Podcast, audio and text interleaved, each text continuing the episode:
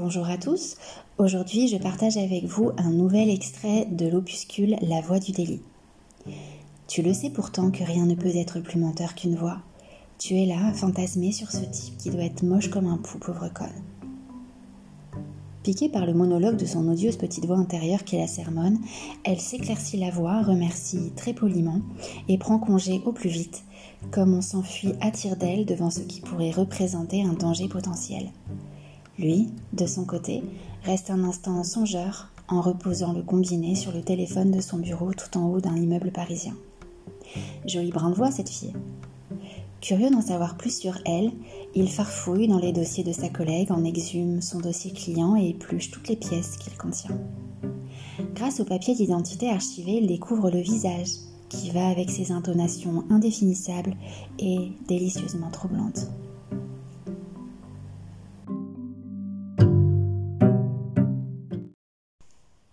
Son regard s'illumine, un sourire étire ses lèvres. Puis, aiguillé par l'envie impérieuse de la connaître, il passe méthodiquement la toile au crible pour tenter de dénicher davantage de détails sur elle.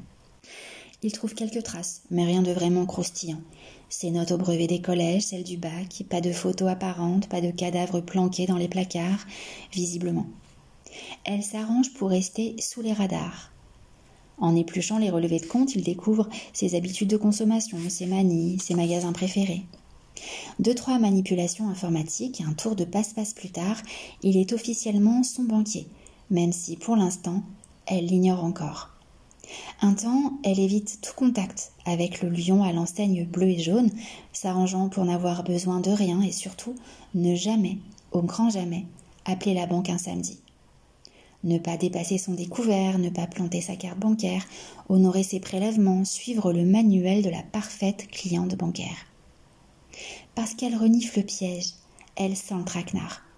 Après tout, elle connaît mieux que quiconque les rouages de cet univers parallèle pour les pratiquer avec art, chaque jour ouvré que Dieu fait. Alors, comment diable pourrait-elle se laisser prendre dans des filets qu'elle tisse elle-même chaque jour autour de vous, telle une arachnide au visage de poupée?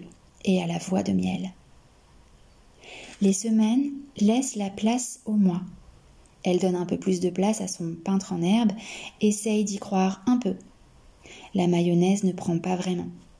Elle fait semblant un temps, se dit qu'il faut du temps sans doute. Et puis, le dessin se moque encore, tend des perches ou fait des croche-pieds pour provoquer des événements.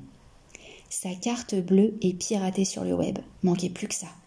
Elle qui pensait s'offrir son jean préféré le temps des cerises à un prix défiant toute concurrence se retrouve complètement dépouillée en moins de temps qu'il ne faut pour l'écrire.